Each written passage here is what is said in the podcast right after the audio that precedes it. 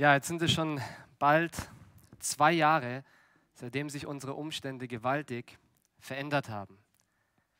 Und ich glaube, an keinem von uns geht diese besondere Zeit vorbei, spurlos vorbei. Ich glaube, dass wir alle mit der einen oder anderen Situation zu kämpfen haben und in der einen oder anderen Art und Weise gerade in dieser Zeit besonders herausgefordert sind. Manche von uns, die sind an den Punkt gekommen, wo die Entwicklungen in diesem Land für sie schier unträglich geworden sind. Andere unter uns haben Angst, weil sie die derzeitigen Geschehnisse überhaupt nicht einordnen können. Und das ist wirklich belastend. Und ich glaube, gerade in solchen Momenten sind wir versucht, die Fassung zu verlieren und uns von Ängsten bestimmen und treiben zu lassen. Und vielleicht bist du heute hier und du leidest besonders in der derzeitigen Situation. Ihr Lieben, mein Gebet ist, dass wir uns in dieser Zeit auf unseren großen Gott ausrichten und dass wir in ihm allein unsere Zuversicht finden. Dass wir unsere Fassungslosigkeit und unsere Ängste und das, was unser Herz so sehr belastet, wirklich Jesus anvertrauen. Unser heutiger Predigtext aus dem Lukas-Evangelium, Kapitel 21, die Verse 5 bis 11, der hat das Potenzial, uns zu helfen, die derzeitigen Geschehnisse in einer guten Art und Weise einzuordnen. Vor allem aber möchte uns dieser Text in unserer Not begegnen und uns Trost spenden. Wir werden heute sehen, wie, Jesus seinen Jüngern klargemacht hat, dass einige Ereignisse seinem zweiten Kommen vorangehen werden. Wir werden aber auch sehen, dass Jesus das nicht getan hat, um seinen Jüngern Angst zu machen. Ich möchte genau das Gegenteil bezwecken mit seiner Rede. Er möchte uns allen die Ängste nehmen. Für uns darf das bedeuten, dass wir in Bedrängnissen und Nöten uns erneut auf ihn ausrichten. Egal welche Lage wir erleben und egal was noch kommen mag, Jesus spricht uns zu, entsetzt euch nicht. Bevor wir uns dem Predigtext zuwenden, möchte ich euch ganz kurz zeigen, wie ich diese Predigt heute strukturiert habe. Und ihr findet diese Predigtstruktur auch auf euren Gottesdienstblättern. Den ersten Predigtpunkt, den sehen wir in den Versen 5 bis 7. Jesus kündigt hier die Zerstörung des Tempels an. Und diese Tempelzerstörung ist in gewisser Weise nur eine Vorschattung seiner Wiederkunft und des kommenden Weltendes. So, das ist der erste Predigtpunkt. Den zweiten Predigtpunkt, den sehen wir dann in den Versen 8 bis 11, wo Jesus über einige Vorzeichen spricht, die sich vor seiner Wiederkunft und vor dem kommenden Weltende ereignen werden. Und bevor wir uns jetzt dem Predigtext zuwenden, möchte ich mit uns beten. Himmlischer Vater, wir wollen dir so sehr danken, dass wir das Privileg genießen dürfen, heute in Freiheit unter dein Wort zu kommen. Wir wollen dir danken für das Wort an diesem Morgen und Vater, ich möchte dich so sehr bitten, dass du diese schwachen Worte gebrauchst, um uns zu ermutigen, um uns Trost zuzusprechen in dieser Zeit. Vater, wir wollen dich so sehr bitten, dass wir deinen Sohn Jesus beständig vor Augen haben und dass er wirklich der Anker in unserer Zeit ist, in Stürmen, in denen wir uns befinden, dass er wirklich unser festes Fundament ist. Hilf uns, auf deinen Sohn zu blicken. Ermutige uns, richte uns aus. Wir wollen dich bitten, dass du unsere Herzen weich machst, deine Botschaft zu hören. Nimm hinweg, was von mir ist und füg hinzu, Herr Jesus, was von dir ist. Dich wollen wir sehen und verherrlichen in unserer Mitte. Und wir rechnen mit deinem Eingreifen, weil ohne das Wirken deines Geistes nichts geschehen kann. Wir vertrauen auf dich allein. Danke, Herr. Amen. Lass uns mit dem ersten Predigtpunkt starten, den sehen wir in den Versen 5 bis 7. Ich möchte zunächst einmal die Verse 5 und 6 vorlesen. Das ist auch die Einladung, jetzt die Bibel aufzuschlagen, mit mir gemeinsam hineinzublicken. Lass uns die Verse 5 und 6 einmal lesen. Und als einige von dem Tempel sagten, dass er mit schönen Steinen und Kleinoden geschmückt sei, sprach er, es wird die Zeit kommen, in der von allem, was ihr seht, nicht ein Stein auf dem anderen gelassen wird, der nicht zerbrochen werde. Also wir sehen hier, dass Jesus die Tempelzerstörung ankündigt. Und wenn es hier heißt, dass einige den Tempel bestaunen, dann sind hiermit seine Jünger gemeint. Wir haben in der Textlesung die ganze Rede von Jesus vor Augen gehabt und das wird vor allem dann ersichtlich, wenn wir in diesem Kontext schauen, zum Beispiel in Vers 12, an wen sich Jesus hier eigentlich richtet. Wer ist hier eigentlich gemeint mit dieser Personengruppe? Diese gleiche Personengruppe, dieser Personengruppe kündigt er eine Verfolgung an. Und diese Verfolgung, da heißt es in Vers 12, gegen Ende von Vers 12, geschieht um seines Namens willen. Also das sind offensichtlich Menschen, die zu Jesus Christus gehören. Und das deckt sich auch mit den Parallelberichten, die wir in den anderen Evangelien haben, wo explizit gesagt wird, dass es die Jünger von Jesus waren, die die, die Aufmerksamkeit von ihm auf den Tempel gerichtet haben. Seine Jünger, und das haben wir hier gelesen, die staunen über den Tempel. Und dafür gab es wirklich sehr guten Grund. Es gab so einen jüdischen Geschichtsschreiber, den Flavius Josephus, und der hat den damaligen Tempel sehr, sehr detailliert beschrieben. An diesem Tempel wurde insgesamt über 80 Jahre gebaut. Der Tempel bestand größtenteils aus weißem Marmor und riesige Steinkomplexe haben dieses Fundament gebildet und zusammengehalten. Und diese Steinkomplexe, die waren teilweise mit Gold überzogen. Die gesamte Tempelanlage umfasste eine Fläche von 140.000 Quadratmetern. Also das entspricht in etwa der Fläche von 20 Fußballfeldern. Und für diejenigen, die jetzt nicht ganz so fußballaffin sind, ihr könnt euch das so vorstellen, wenn wir die Fläche der Theresienwiese, die ganze Fläche vor Augen haben, ein Drittel der Fläche der Theresienwiese, das war ungefähr die ganze Tempelanlage. Also das war ein wirklicher Prachtbau. Die Eingangstore und die Säulenheilen, die waren mit wertvollen Kostbarkeiten geschmückt. Da haben Reiche ihre Besitztümer gespendet. Das waren dann meistens so goldene Verzierungen und Platten. Und äh, das hat man dann als Weihgeschenke gestiftet. Und mit diesen Weihgeschenken wurde dann der Tempel ausgeschmückt. Und das ist genau das, was wir hier im Text gelesen haben. Die Jünger sind fasziniert von diesen schönen Steinen. Und dann, hier ist ein Begriff Kleinoden. Ich glaube, das ist nicht mehr so gebräuchlich in unserem Wortschatz. Also ich muss das erstmal nachschlagen. Was ist das eigentlich? Also das sind genau diese Weihgeschenke, die ich gerade beschrieben habe. Und jetzt sagt Jesus in Vers 6 folgendes. Es wird die Zeit kommen, in der von allem, was ihr seht, nicht ein Stein auf dem anderen gelassen wird, der nicht zerbrochen werde. Was müssen das für Worte für die Jünger gewesen sein? Der Tempel war der ganze Stolz der Juden. Ihr könnt euch das in etwa so vorstellen, wie als würde jemand die Zerstörung des Weißen Hauses oder der Mekka, äh, Entschuldigung, der, der Kaaba in Mekka ankündigen. Das, was für einen Amerikaner das Weiße Haus ist oder für einen Moslem die Kaaba in Mekka, das war für die Juden der Tempel. Und jetzt kündigt Jesus ein schreckliches Gericht an über die jüdische Nation und auch über dieses Gebäude. In der Textlesung haben wir auch gesehen, dass Jesus hier aber nicht nur den Tempel im Blick hat, sondern die ganze Stadt Jerusalem. In Versen 20 bis 24 wird das beschrieben. Es soll zur vollkommenen Zerstörung Jerusalems und des Tempels kommen. Und jetzt können wir uns die Frage stellen, warum Jesus das eigentlich getan hat.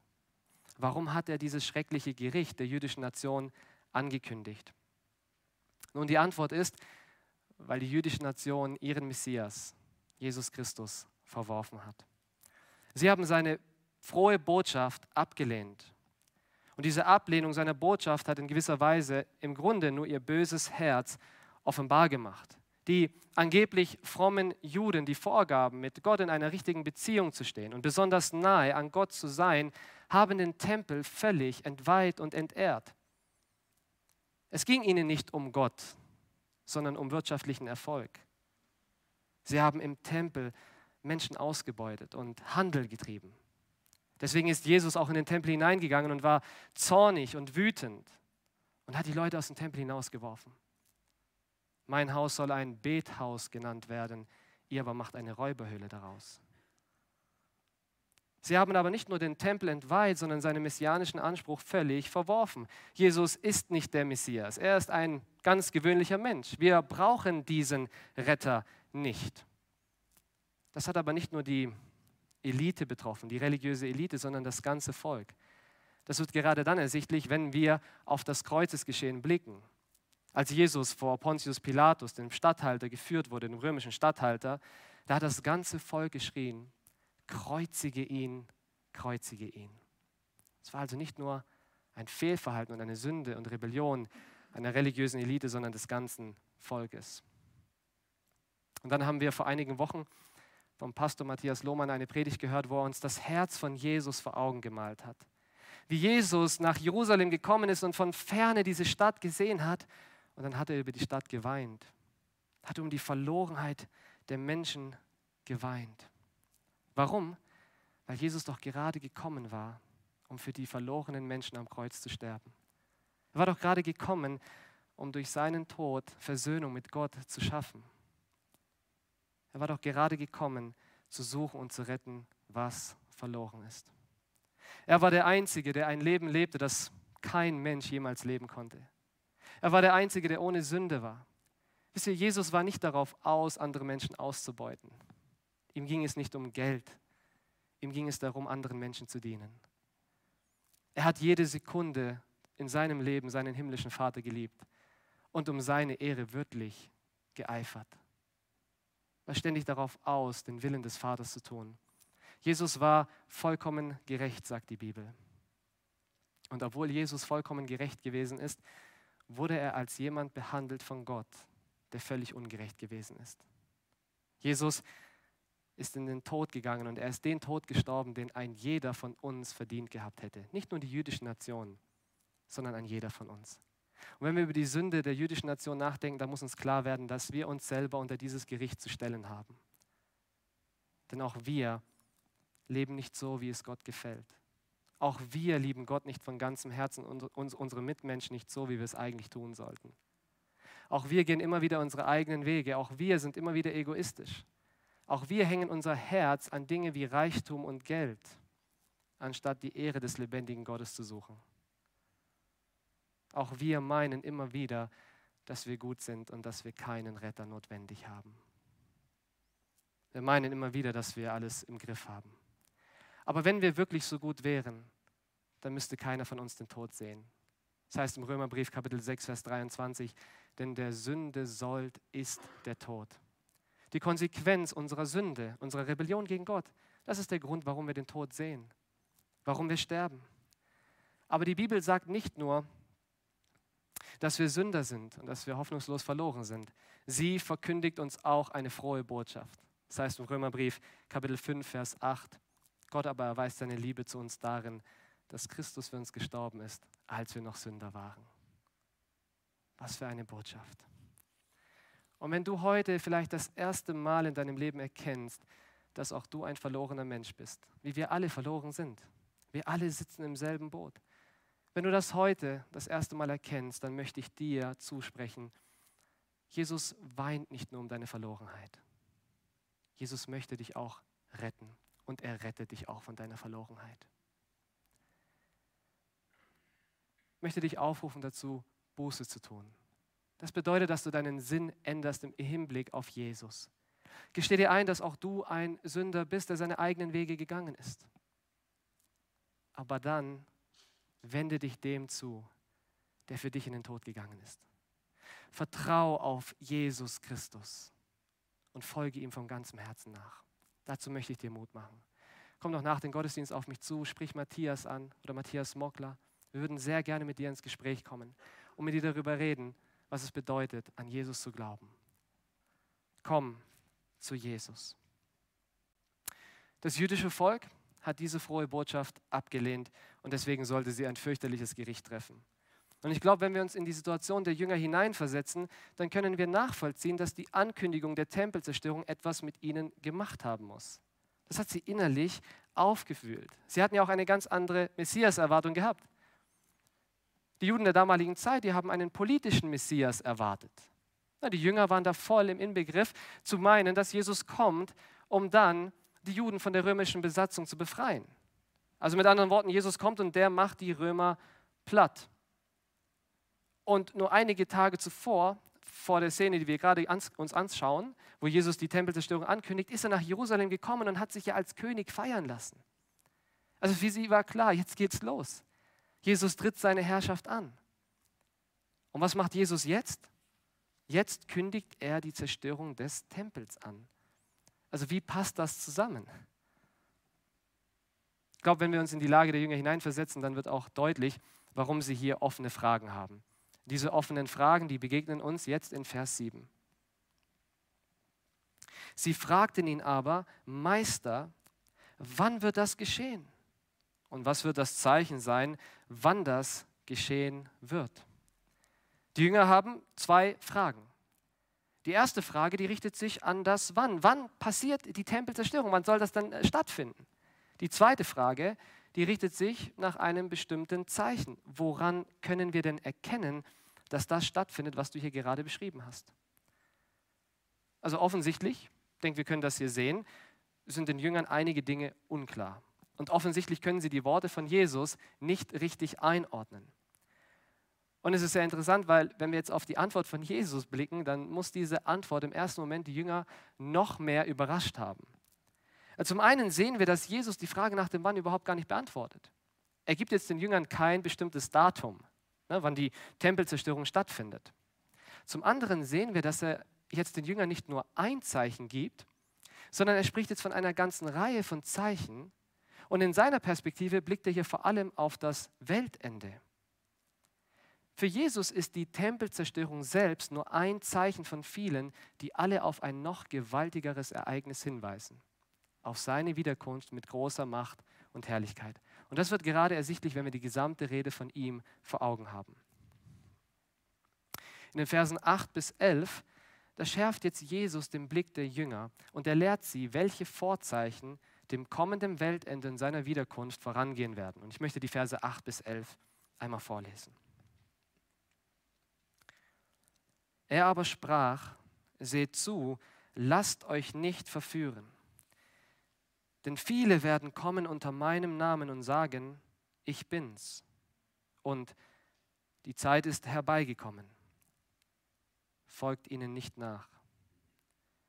Wenn ihr aber hören werdet von Kriegen und Aufruhr, so entsetzt euch nicht, denn das muss zuvor geschehen. Aber das Ende ist noch nicht so bald da. Dann sprach er zu ihnen, ein Volk wird sich erheben gegen das andere und ein Reich gegen das andere. Und es werden geschehen große Erdbeben und hier und dort Hungersnöte und Seuchen. Auch werden Schrecknisse und vom Himmel her große Zeichen geschehen. In Vers 8, da warnt Jesus seine Jünger, dass sie sich nicht verführen lassen sollen von Irrlehrern. Aber gerade weil Jesus nicht nur auf die nahe Zukunft blickt, sondern auf die gesamte Zeitspanne bis zu seiner Wiederkunft, ist das eine Ermahnung, die direkt auch an uns gerichtet ist. Sie gilt auch uns. Und Jesus spricht hier von drei Dingen, die wir vor Augen haben müssen. Erstens, es sind nicht wenige Irrlehrer. Jesus spricht darüber, dass es sehr viele Irrlehrer sind. Das heißt im Text, denn viele werden kommen. Zweitens, diese Irrlehrer geben vor, selbst der Messias zu sein. Jesus sagt, denn viele werden kommen unter meinem Namen und sagen, ich bin's. Das ist schon echt heftig.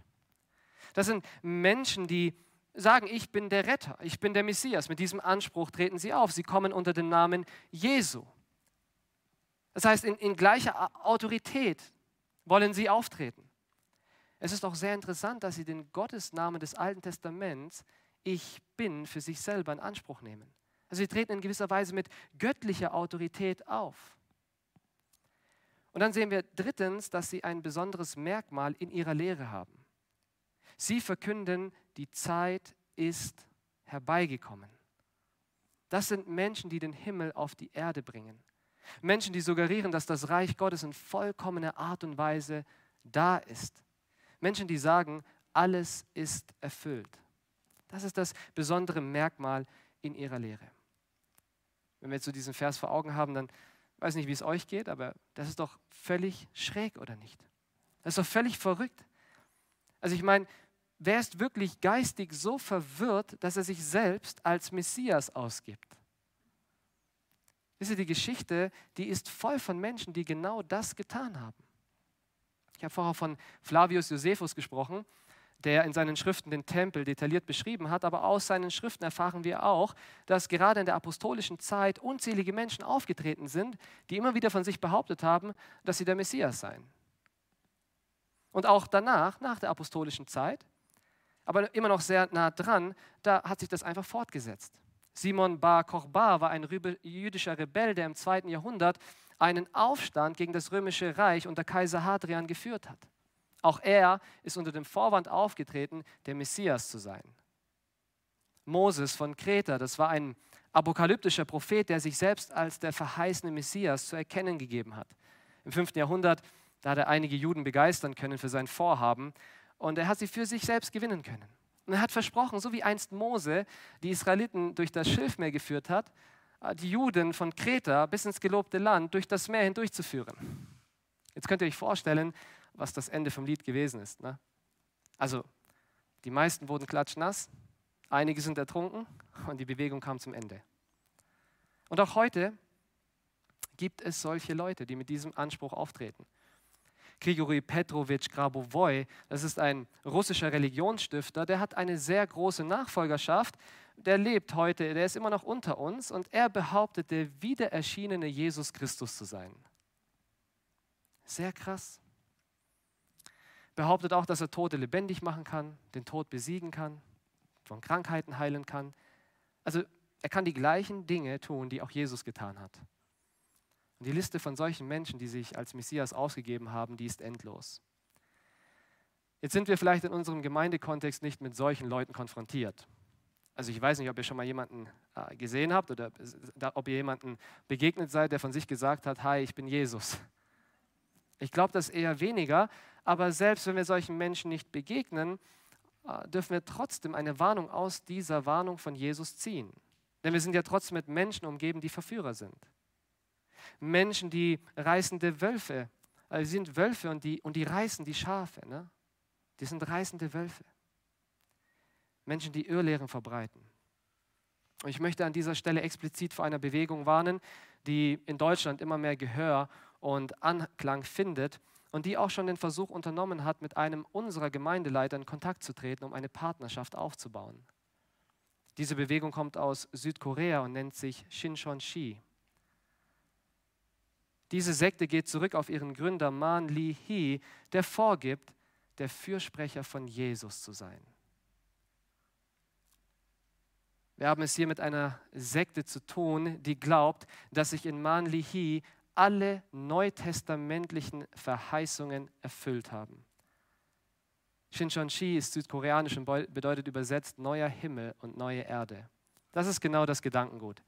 In der Person und in dem Erscheinen von Man Li Hee ist diese Realität des neuen Himmels und der neuen Erde wirklich in Erfüllung gegangen.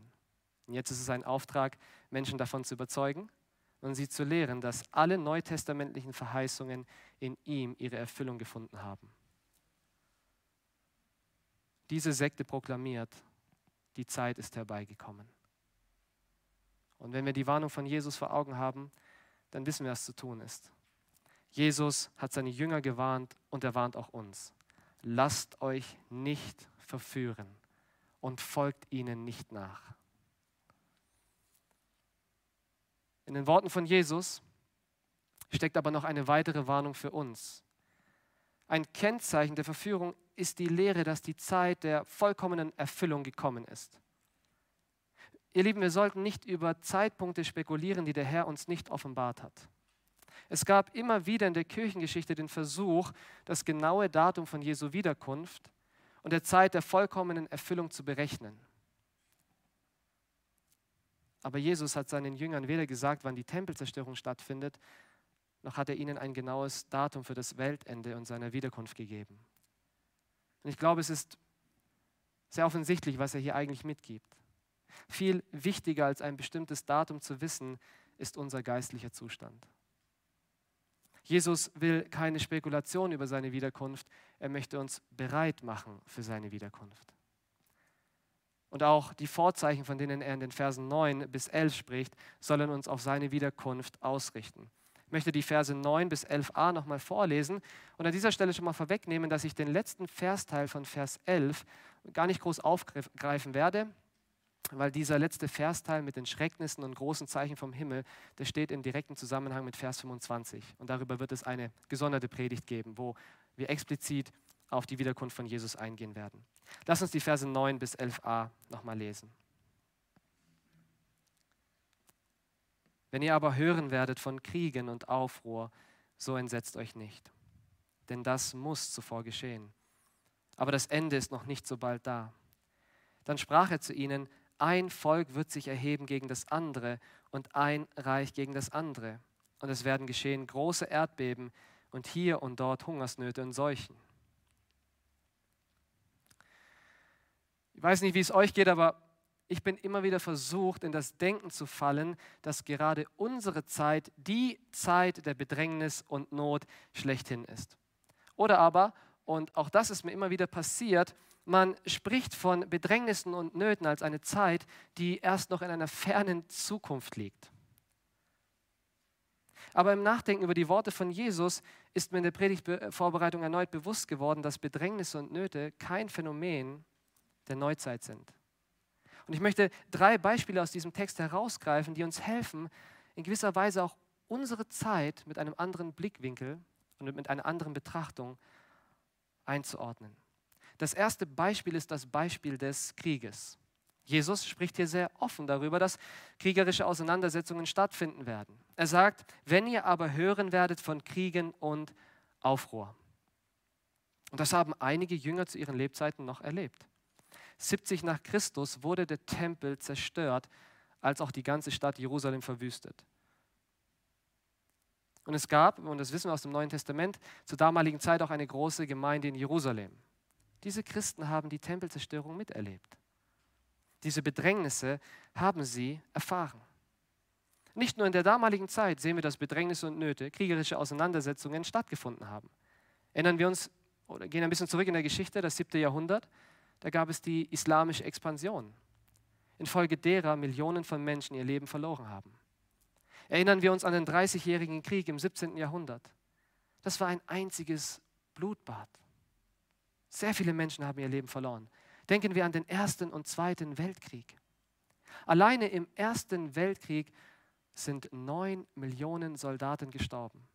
Die Zivilisten sind noch nicht eingerechnet hier. Das, was Jesus hier ankündigt, das zieht sich durch die gesamte Menschheitsgeschichte. Lasst uns über Erdbeben nachdenken. Jesus spricht auch über Erdbeben in diesem Zusammenhang. Verschiedene Historiker überliefern das Erdbeben von Antiochia im 6. Jahrhundert, das ist, eine, das ist eine, ein Gebiet in der heutigen Türkei, mit 250.000 Todesopfern. Das ist die Zahl, die Historiker angeben. Im 16. Jahrhundert hat das folgenreichste Erdbeben der gesamten Menschheitsgeschichte stattgefunden in Shaanxi, einer chinesischen Provinz. Man spricht bis zu 800.000 Todesopfern. 2010 das Erdbeben in Haiti mit bis zu 300.000 Menschen, die ihr Leben verloren haben. Also wir sehen auch, auch Erdbeben sind kein Phänomen der Neuzeit. Das durchzieht die gesamte Menschheitsgeschichte. Und auch Seuchen sind in gewisser Weise keine Erfindung des 21. Jahrhunderts. Lass uns auch darüber nochmal nachdenken. Im zweiten Jahrhundert fand unter Kaiser Marcus Aurelius Antoninus die sogenannte Antoninische Pest statt. Das war eine schreckliche Pockenkrankheit, die 20 Jahre lang das römische Reich beherrscht hat. Hat er richtig gewütet. Sieben Millionen Menschen sollen in dieser Zeit gestorben sein. Die eigentliche Pest im Mittelalter, die hat 25 Millionen Todesopfer gefordert im europäischen Lebensraum. Das war ein Drittel der damaligen Bevölkerung. Wahnsinn. Die spanische Grippe hat im 20. Jahrhundert bis zu 50 Millionen Menschen das Leben gekostet. Ich hoffe, wir können sehen, dass es schon ganz andere Phasen in der Menschheitsgeschichte gegeben hat. Und ich möchte euch bitten, dass ihr mich an dieser Stelle nicht falsch versteht. Der Coronavirus und diese Pandemie, die wir erleben, das ist wirklich schrecklich. Viele Menschen haben ihr Leben verloren. Aber ich glaube, wenn wir das vor Augen haben, was wir gerade gehört haben, dann darf uns das helfen, diese Pandemie in gewisser Weise zu reflektieren, gesund einzuordnen. Wenn wir das mal in Relation setzen zu dem, was Menschen schon durchmachen mussten, können wir sagen, auf der einen Seite gibt es keinen Grund, diese Pandemie klein zu reden, so als würde sie uns überhaupt nicht betreffen, als würden wir nicht kämpfen in dieser Situation. Aber auf der anderen Seite, ihr Lieben, sollten wir sie auch nicht größer reden, als sie eigentlich ist. Und ich hoffe, dass das Nachdenken über die Worte von Jesus uns helfen darf, hier eine ausgewogene Perspektive einzunehmen. Ich möchte uns so sehr Mut machen, dass wir die Worte von Jesus zu unseren Herzen sprechen lassen. Jesus will nämlich nicht, dass wir die Fassung in dieser Zeit verlieren. Er möchte genau das Gegenteil. Er möchte uns unsere Ängste nehmen. In Vers 9 sagt er im Hinblick auf die Ankündigung von Kriegen, wenn wir bemerken, dass diese Dinge anfangen sich zu erfüllen, so entsetzt euch nicht. Ihr Lieben, das möchte er uns im Hinblick auf alle diese Vorzeichen zusprechen. Und Jesus kann das tun. Er kann es deshalb tun, weil er uns niemals alleine lässt. Jesus wohnt durch seinen Geist in uns. Und dieser Geist ist kein Geist der Furchtsamkeit. Es ist ein anderer Geist. Das ist ein Geist der Kraft und der Liebe und der Besonnenheit. Erdbeben geschehen, Seuchen geschehen, Hungersnöte geschehen. Und dennoch spricht Jesus uns zu, entsetzt euch nicht. Habt keine Angst. Lasst euch nicht erschrecken. Jetzt sind das einfache Worte, die man weitergeben kann. Es sind einfache Worte, die man lesen kann. Ich muss euch offen und ehrlich gestehen, in der Vorbereitung hat mich das echt herausgefordert. Wie kann Jesus sowas behaupten? Kriege, Erdbeben, Seuchen, die Corona-Pandemie, das sind doch Dinge, die uns Angst machen. Es ist doch menschlich nachvollziehbar, dass wir in gewisser Weise die Ruhe verlieren. Dass das etwas mit uns macht, dass es uns aufwühlt. Und wenn das auch dein Denken ist, dann möchte ich dich einladen, dass wir gemeinsam mit den Worten von Jesus darüber nachdenken, warum wir uns nicht fürchten müssen. Wenn wir die gesamte Endzeitrede von Jesus vor Augen haben, dann sind es vor allem zwei Punkte, die er uns mitgeben möchte und die uns ermutigen, ihm und seinen Worten zu jeder Zeit völlig zu vertrauen. Den ersten Punkt, den sehen wir in unserem Predigtext in Vers 9. Hier macht Jesus eine sehr interessante Aussage. Inmitten aller dieser Vorzeichen sagt er, denn das muss zuvor geschehen die Tempelzerstörung, Kriege, Erdbeben, Seuchen, Hungersnöte. All diese Ereignisse bedeuten nicht, dass Gott die Kontrolle über das Geschehen verloren hat. Genau das Gegenteil ist der Fall. Selbst diese Dinge sind in seiner Hand. Jesus, der ist sich dessen bewusst. Diese Dinge müssen geschehen und sie kommen auch. Das bedeutet nicht, dass Gott die Kontrolle verloren hat. Lass uns an dieser Stelle auch nicht vergessen, dass selbst die größte Sünde der Menschheitsgeschichte, die Kreuzigung von Jesus Christus, Gott nicht überrascht hat. War nicht so, dass dann Gott auf einen Plan B ausweichen musste. Selbst die Kreuzigung von Jesus hatte ihren festen Platz in Gottes Rettungsplan. Und so dürfen wir auch darauf vertrauen, dass die Ereignisse, von denen Jesus gesprochen hat, hier an, diesem, an dieser Stelle in Gottes Hand sind. Und wenn wir das wirklich von Herzen glauben, dass Gott so souverän und mächtig ist und alles in seiner Hand hat, dann dürfen unsere Herzen wirklich zur Ruhe kommen. Dann dürfen wir sagen, ja Vater, wir vertrauen dir, auch wenn wir nicht immer alles verstehen. Aber, und ich denke, das wird offensichtlich, es bleibt eine Vertrauensfrage. Es bleibt wirklich eine Vertrauensfrage. Jesus begründet uns nicht immer, warum gewisse Dinge geschehen. Und auch das fordert uns in besonderer Weise heraus. Ich habe mir gedacht, es ist leicht. Es ist leicht, auf Gott zu vertrauen, wenn in meinem Leben alles super läuft. Wenn alles um mich herum Paletti ist, dann ist es leicht, auf Gott zu vertrauen. Ja, es ist leicht, an Gottes Treue und Güte festzuhalten, wenn ich selber keine Zeiten von Bedrängnissen und Nöten erlebe. Aber vertraue ich Gott auch in schwierigen Situationen? Ich hatte in der letzten Zeit ehrlich gesagt damit zu kämpfen, auf Gott zu vertrauen. Und ich war oft an dem Punkt, wo ich gedacht habe, hey, ich, ich verliere die Fassung. Oft an dem Punkt, wo ich gedacht habe, Sorgen und Ängste, die fressen mich auf. Und ich weiß nicht, wie es bei dir ist. Aber ich möchte diese Frage an dich weitergeben. Wie ist das bei dir? Wie sieht das ganz persönlich in deinem Leben aus? Vertraust du in solchen Momenten von Bedrängnissen und Nöten darauf, dass Jesus immer noch der Herr des Universums ist und dass er immer noch der Herr auch über dein Leben ist. Wollen wir uns dann immer noch Gott anvertrauen, selbst wenn wir solche Zeiten erleben? Jesus will uns einladen, genau das zu tun. weil alle diese Zeichen für uns, die wir an Jesus glauben, bedeuten, dass alles Leid bald ein Ende haben wird. Das ist der zweite Punkt, den Jesus uns zusprechen möchte. In Vers 28, da heißt es, wenn aber dieses anfängt zu geschehen, dann seht auf und erhebt eure Häupter, weil sich eure Erlösung naht. Was Jesus hier macht, ist, er möchte unseren Blick öffnen. Weg von diesen Gedanken, die sich nur um uns selbst kreisen. Weg von diesen Gedanken, die nur das Leid um uns herum sehen. Jesus öffnet die Perspektive. Er zeigt uns den Ausblick, dass er wiederkommen wird, dass sich unsere Erlösung naht. das ist die Intention dieser Rede, dass Jesus uns Ängste nehmen möchte in all unserer Bedrängnis. Alle diese Ereignisse, die wir gerade gehört haben, die weisen hin auf seine Wiederkunft. Und wenn Jesus Christus wiederkommen wird, dann wird alle Ungerechtigkeit und alles Elend ein Ende nehmen. Dann wird es keinen Krieg mehr geben, sondern ein ewiges Friedensreich. Dann wird es keine Erdbeben mehr geben, sondern einen neuen Himmel und eine neue Erde, die Naturkatastrophen nicht kennen. Dann wird es keine Seuchen, keine Hungersnöte, keine Ungerechtigkeit und auch keinen Tod mehr geben. Dann werden wir die volle Realität unserer Erlösung sehen, das ewige Leben und Jesus Christus selbst, den wir lieben, obwohl wir ihn jetzt noch nicht gesehen haben. Aber wir dürfen ihm trotzdem vertrauen. Menschen, die Jesus nicht kennen, die haben diese Hoffnung nicht.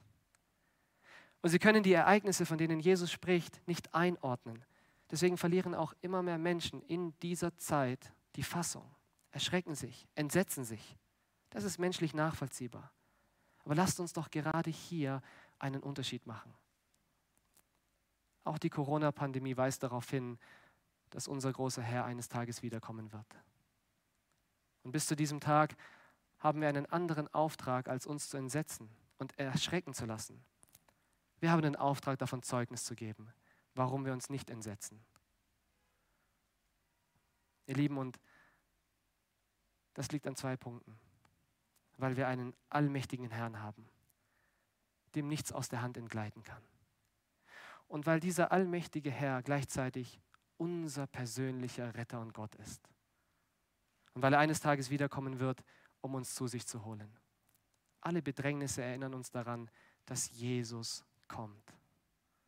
Wir entsetzen uns nicht, denn unser Erlöser ist nah.